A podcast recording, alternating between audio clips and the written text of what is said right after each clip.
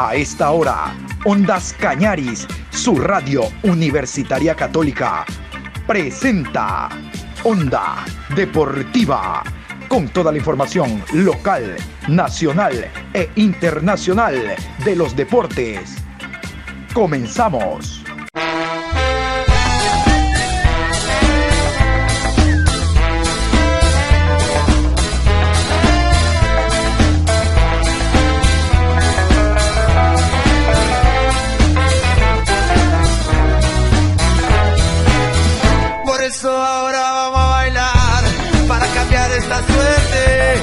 Sabemos gambetear para ausentar la muerte. Vamos a bailar para cambiar esta suerte. Si sabemos gambetear para ausentar la muerte. Hola, hola, buenas tardes, Onda Deportiva. Hoy martes 9 de marzo, programa 688. Dice presente.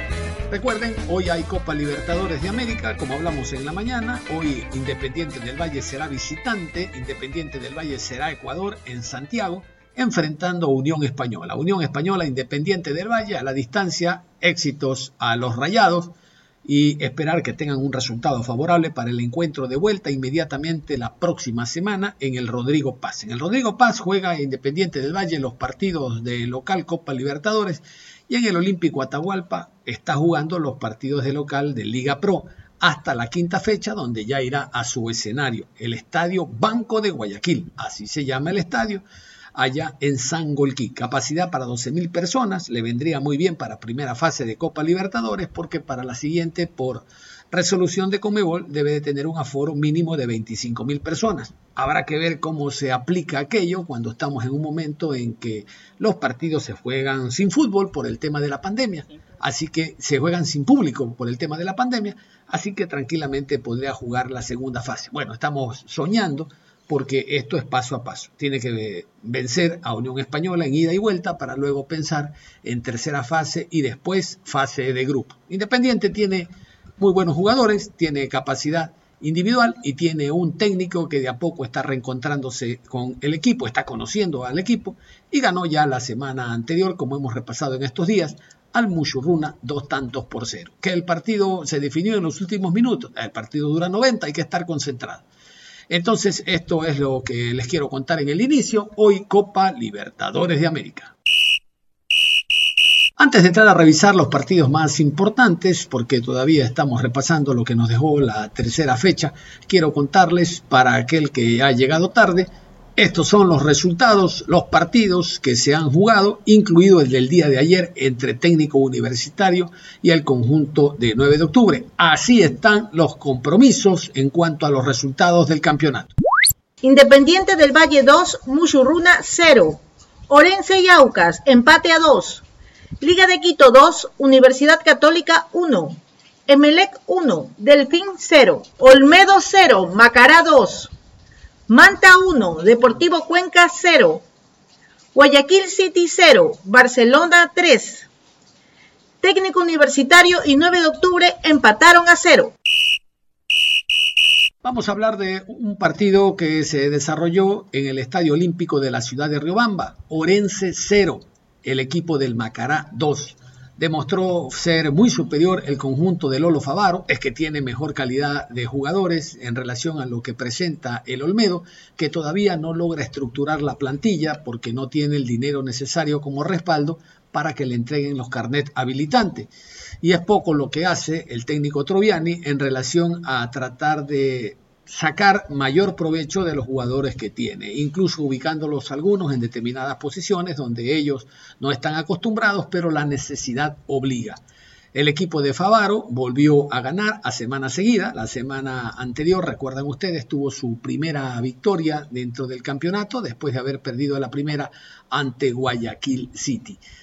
Seis puntos ubican al equipo de Lolo Favaro a mitad de tabla. Casualmente él es el que habla en esta rueda de prensa en el post partido. Mantuvimos la intensidad del juego, la intención de, hacer mucho juego por banda y tener juego interior, levantar a muchos jugadores su nivel.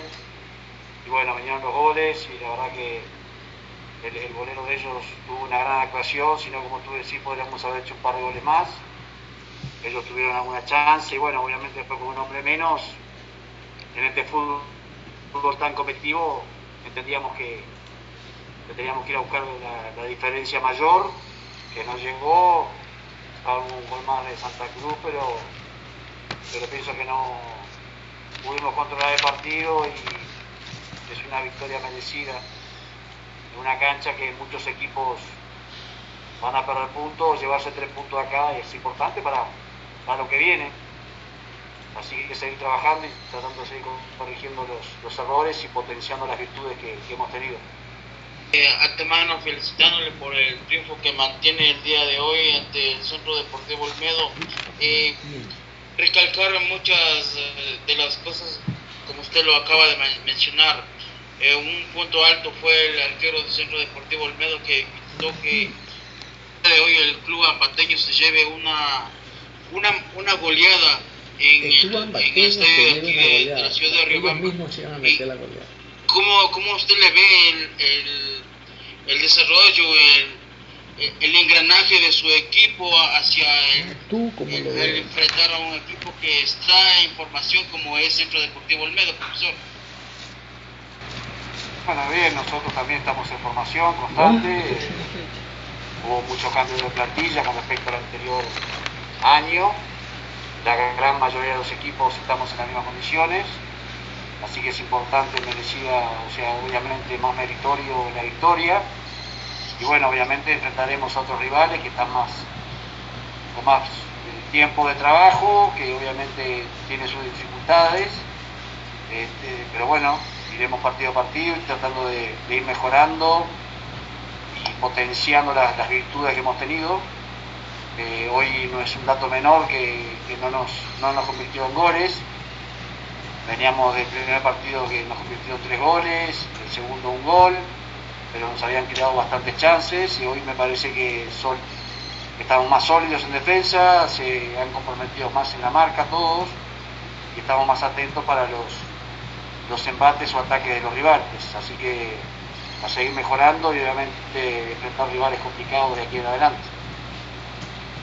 El equipo va en crecimiento, el equipo va consiguiendo cosas importantes, pero usted es muy autocrítico. ¿Qué falta todavía por mejorar en Macará? El jueves se viene un gran equipo como el Club Sport Emelec, hoy por hoy puntero del campeonato de la Liga Pro. ¿Qué es lo que más hay que mejorar? ¿Qué es lo que usted cree que se puede trabajar un poco más para encontrar el equilibrio ideal, profesor? Muchas gracias. Bueno, como saben, a nosotros nos gusta presionar alto y a veces no estamos muy coordinados para esa presión. A veces nos meten pelotas cruzadas que nos complican. Y como tú decís, tenemos que mejorar eso de aquí el jueves porque tenemos que enfrentar a un rival que mueve muy bien el balón, que tiene muy buena salida que es muy prolijo para, para llegar por banda con, mucha, con mucha cantidad de jugadores y bueno, tendremos que mejorar esos aspectos.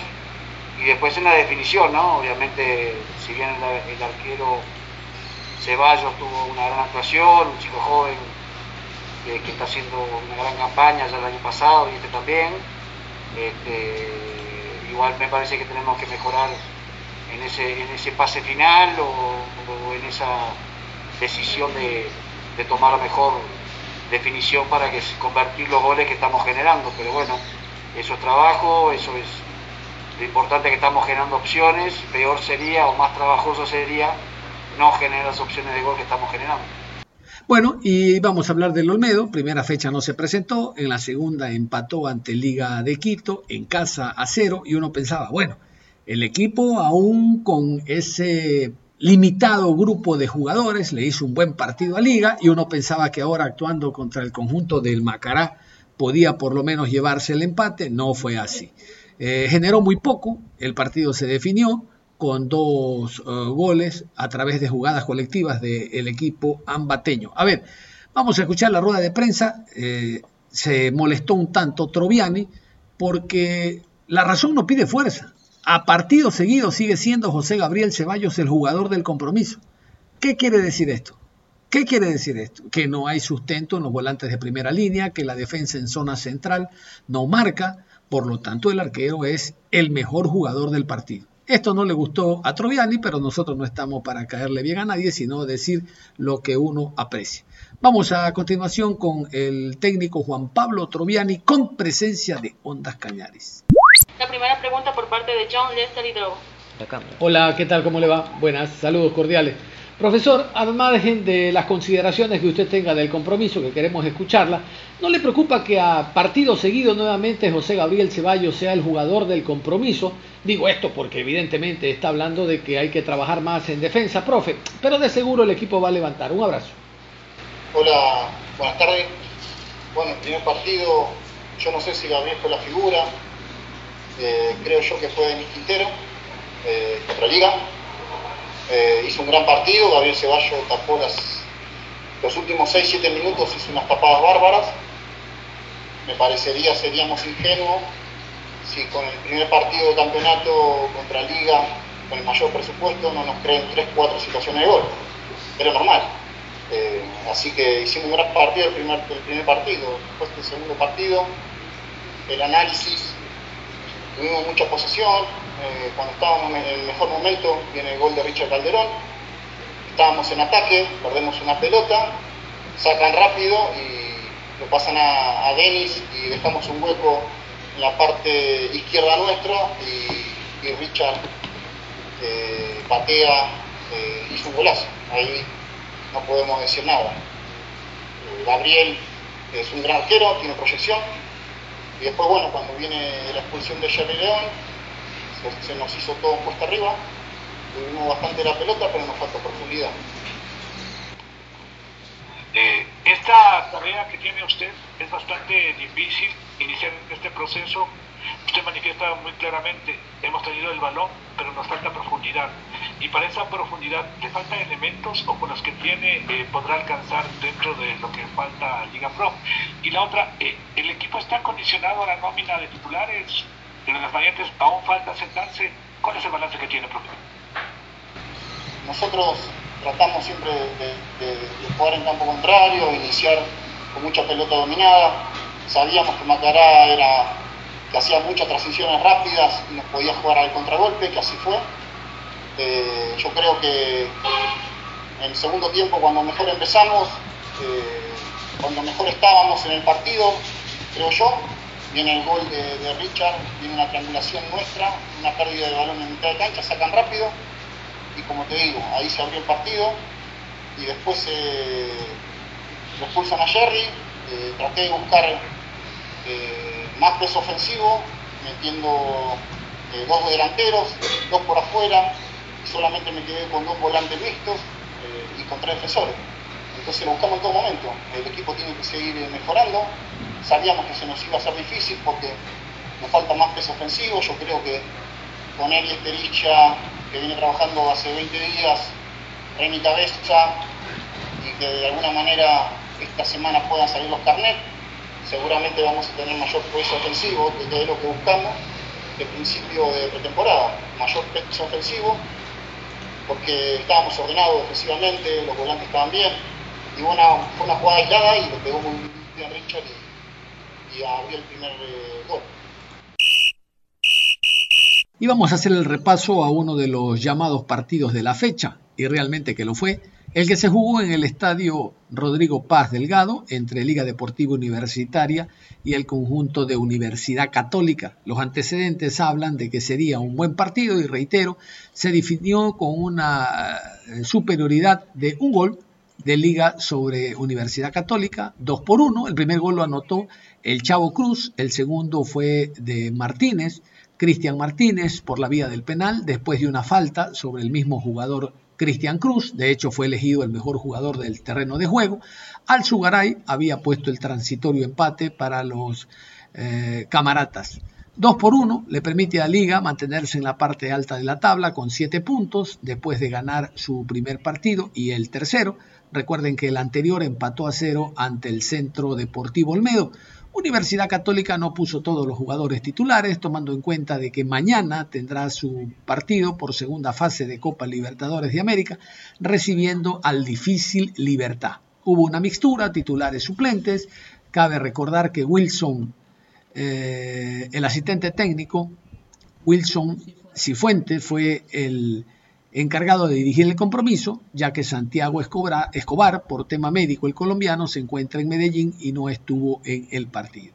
Liga haciendo el fútbol que todos conocemos, fuerte por bandas, intentando de a poco el jugador Juan Cruz ser el que maneje el medio campo de liga, le falta mucho fútbol y el conocimiento de sus compañeros, pero mantiene el orden y el equilibrio liga en cada uno de sus compromisos. Volvió a marcar el delantero Cristian Martínez y eso es importante porque el forward que el año anterior fue el goleador del campeonato vuelve a mostrar sus credenciales. Vamos a ir con la rueda de prensa, iniciando con el asistente técnico de Católica, que habló casualmente de lo que les he indicado.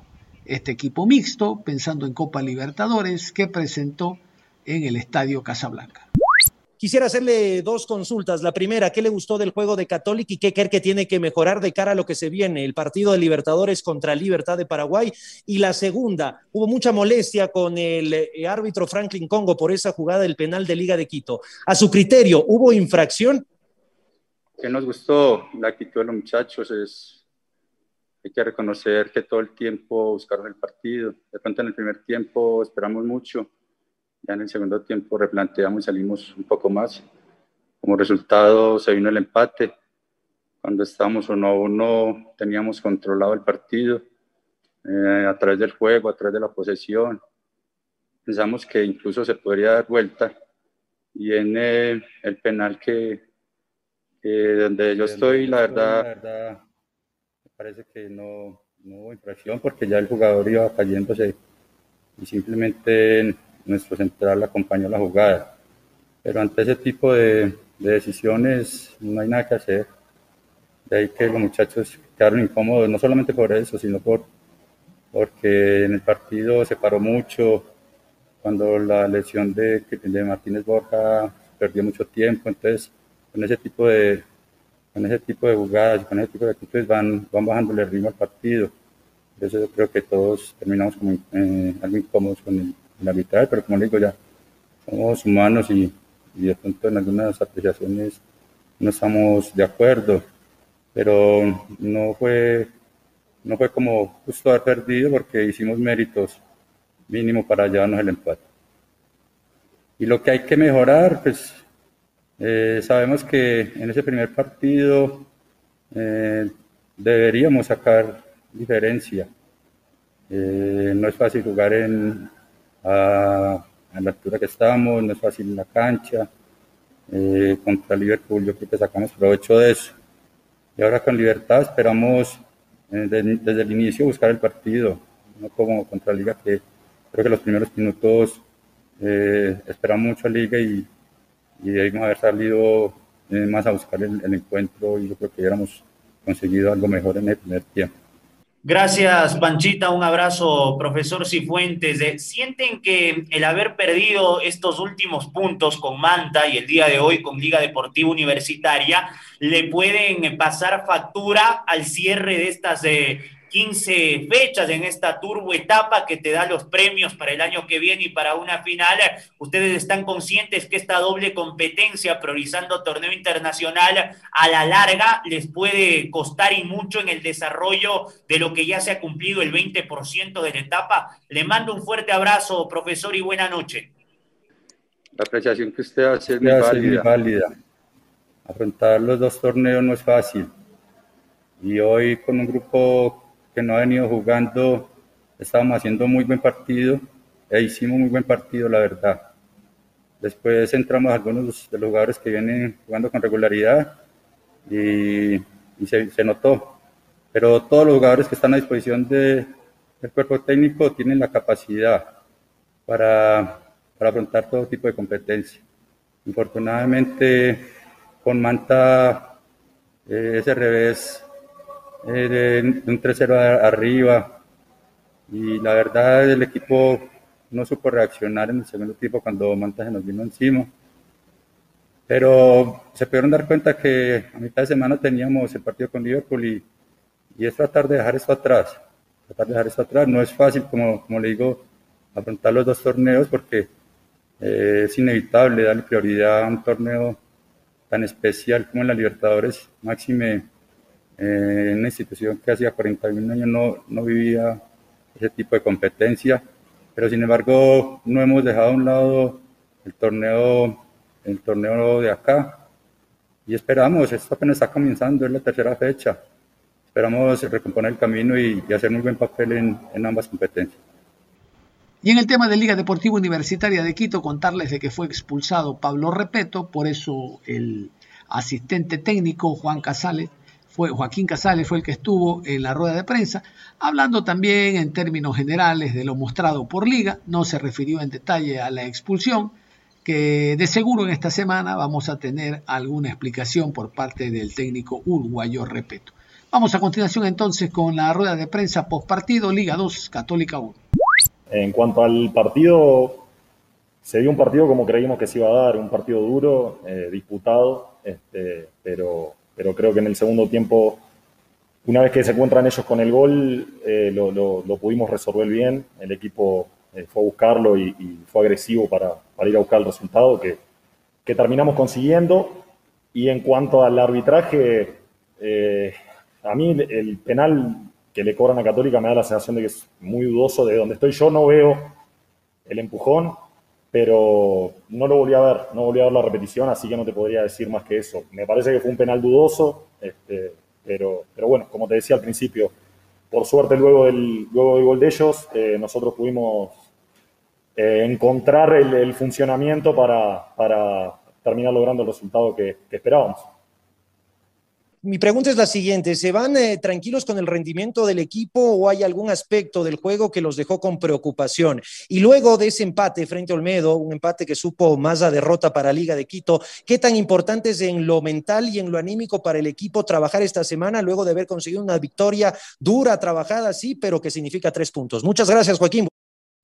Obviamente siempre hay cosas para mejorar. Eh, siempre es muy difícil encontrar un partido en el que te diga, no, nos vamos habiendo hecho todo perfecto y sin cosas para mejorar. Hay cosas para mejorar, pero como dijiste vos, es muy importante mejorar ganando. Eh, y no hay que olvidarse que nosotros podríamos tener nueve puntos por circunstancias.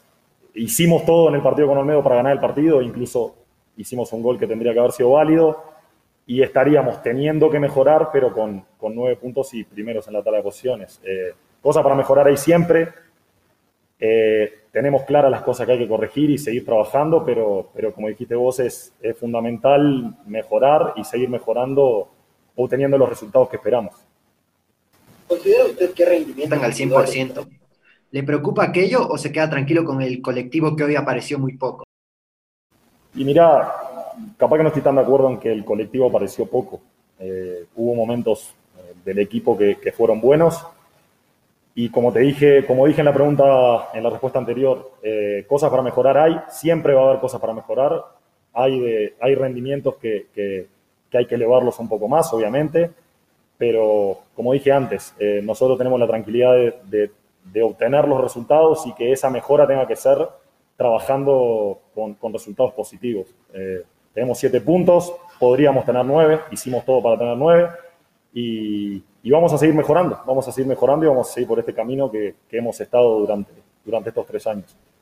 Eh, y antes de, despedirme, quería mandarle un saludo en nombre de, todo el cuerpo técnico y de todo el plantel a, toda la familia Gavarini por el, por el momento que está pasando y que sepa, y ya lo sabe, que, estamos con él y que, lo vamos a acompañar tanto a él como como a toda su familia. Así que un abrazo grande para todos. Otro de los llamados partidos de la fecha fue el que se jugó en el estadio Cristian Benítez Betancourt entre Guayaquil City y Barcelona. Reitero, siempre los antecedentes marcan la posibilidad de que los partidos sean de ida y vuelta. Los antecedentes hablan de que City y Barcelona hasta ahora empatan. Siempre o gana City o gana Barcelona. Y el domingo no fue la excepción. Barcelona con este super equipo que tiene, muy bien reforzado, demostró eso en el terreno de juego. Demostró de que fue un equipo superior durante los 90 minutos e inclusive el marcador pudo ser mucho más expresivo con una cancha en pésimas condiciones que cobijó este partido. En otro momento se hubiera suspendido el compromiso para el siguiente día, pero el tema de Liga Pro eh, Gol TV es que los partidos se jueguen, como sea, pero se jueguen. Reitero, en otra circunstancia, en otro momento, el partido no se hubiera jugado. El árbitro fue Guillermo Guerrero. Barcelona ganó por tres tantos a cero. Qué bien anotó Carlos Garcés, bien por el goleador. El goleador debe de marcar y no caer en angustias. Otro de los goles, el primero fue del jugador Castillo, eh, Byron Castillo, el volante lateral por el costado derecho, y Nixon Molina, quien ingresó a la variante, bien por este joven, ha marcado el 3 por 0 que refleja lo ocurrido en el terreno de juego, un equipo netamente superior como fue el Barcelona. Lo del City, no sé si se está quedando en espejismo después de la primera fecha que le ganó al Macará por 3 a 0, luego perdió, recuerden, visitante en la ciudad de Cuenca ante el Deportivo Cuenca y ahora vuelve a perder en casa ante el Barcelona.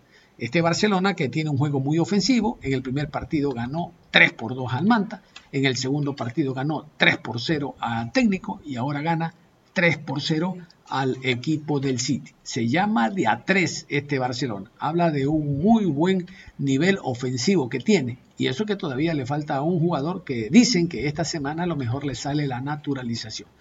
Vamos en orden, vamos a escuchar primero al técnico visitante en este partido que fue Fabián Bustos. Lo más importante de, hoy, más allá de los tres puntos, es la cancha y el rival, ¿no? Un rival durísimo, una cancha complicada eh, por, la, por, el clima. Eh, es una cancha difícil para todos y hoy con el clima estaba muy complicada para los dos equipos y tuvimos la posibilidad de desarmar el, partido en el primer gol, si no se iba a complicar muchísimo porque tiene sus argumentos, porque sabe muy bien cómo juega y es un equipo difícil y duro, ¿no? Eh, bueno, cuando estamos contentos, seguramente cuando vea el partido voy a analizar más, pero me gustaron un montón de cosas, vamos creciendo, estamos por el camino que, queremos y, te vuelvo a repetir, Cristian, que lo más importante son los tres puntos y en la cancha contra el rival que lo conseguimos, ¿no? Porque es una cancha dura con con un muy buen rival. Vamos a escuchar a Pul Gavilanes que dio unas declaraciones polémicas. Hace dos años Gavilanes no se refería a los árbitros, ahora dijo de que Guillermo Guerrero estuvo muy contemplativo contra al Barcelona, que ayudaba al Barcelona, incluso van a escuchar cuando dicen que la cinta de capitán de un jugador del Barcelona que salía la toma Guerrero y se la pasa a otro, dice, que bueno, hasta el árbitro en eso los ayudó. Se quejó en demasía, creo, Gavilanes, porque no hubo una diferencia en el marcador que no haya reflejado lo ocurrido en el terreno de juego. No es que el partido se definió con un gol, si fue posición adelantada o no, como el del MLE, o si una mano dentro o fuera del área. No, no, se definió como un 3 por 0. La diferencia fue notoria en la parte futbolística. Pero igual, los técnicos hablan para, los, para sus jugadores y para los dirigentes. Vamos a escuchar a Gavilanes. Sí, estaba molesto porque, porque hay cosas que, que no me parecen. Está bien que, yo creo que Barcelona nos ganó bien, ojo, eso no, no lo voy a discrepar, Barcelona nos ganó bien, hizo las cosas mejor que nosotros dentro de un contexto que, que no nos convino a nosotros y, y, ellos lo hicieron bastante mejor. Pero el árbitro a los cinco minutos me, me fue, el, el, jugador de ellos, creo que Castillo, insultó a la tribuna de, del partido y dijo una palabra bastante grotesca y, y él se acercó a llamarme la atención a mí y yo no entendía nada, ¿no? Porque él fue el que insultó. Aparentemente gente de la tribuna le gritó, creo que le gritó colombiano. Yo, si es gente de mi club, mañana voy a llamar la atención a la gente que, que hizo esto porque, porque, bueno, todos sabemos que el chico no es colombiano, que el chico es ecuatoriano y, y, y por eso él se, se, molestó y insultó a toda la gente de, de la tribuna de esa forma, pero yo pensé que la amarilla iba a ser para él y no iba a ser una reprimenda para mí, que yo no tengo nada que ver con lo que la gente grita, grita en la tribuna. Entonces yo, yo mañana voy a, tomar los correctivos del caso porque, porque todos sabemos que, que, el chico no es, no es la nacionalidad que le gritaron de la tribuna, sino él, él es un ecuatoriano más y, hay, que, hay que respetarlo como tal. Y, y, lo otro, lo de, yo como le digo, ellos ganaron bien, pero lo de López, o sea, si eso no es fuera, si eso no es roja, no entiendo qué puede serlo, ¿no? O sea, ya sobrepasa cualquier límite de la realidad. Yo no, eh, una falta de ese calibre es roja, faltaban 30 minutos de juego. Puede ser que el juego hubiese cambiado porque como ellos tenían un hombre menos, como estaban las condiciones de la cancha, quizás lo hubiese, la cosa hubiese cambiado y no le sacaron, no le sacaron roja. Yo no lo entiendo. Nos, nos terminan sacando roja porque Marco Caicedo se, se indigna por, la, por lo del árbitro. ¿no? El árbitro creo que es el mejor del país, Guillermo pero hoy fue muy colaborador con Barcelona, las, todas las faltas las pitaba a favor de ellos. Y lo otro que es muy colaborador, yo primera vez que veo que el juez le, en, en mi vida que, que, veo mucho fútbol, no lo he visto, hoy lo voy a revisar, porque capaz que yo estoy un poco retrógrada.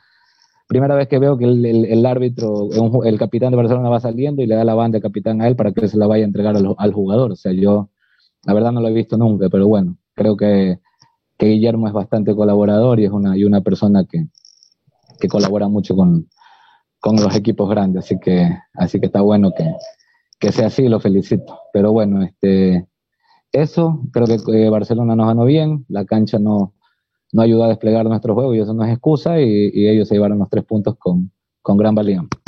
Cerramos la información deportiva a esta hora. Continúen en sintonía de Ondas Cañaris. Ustedes y nosotros nos reencontramos en cualquier momento. Hasta la próxima.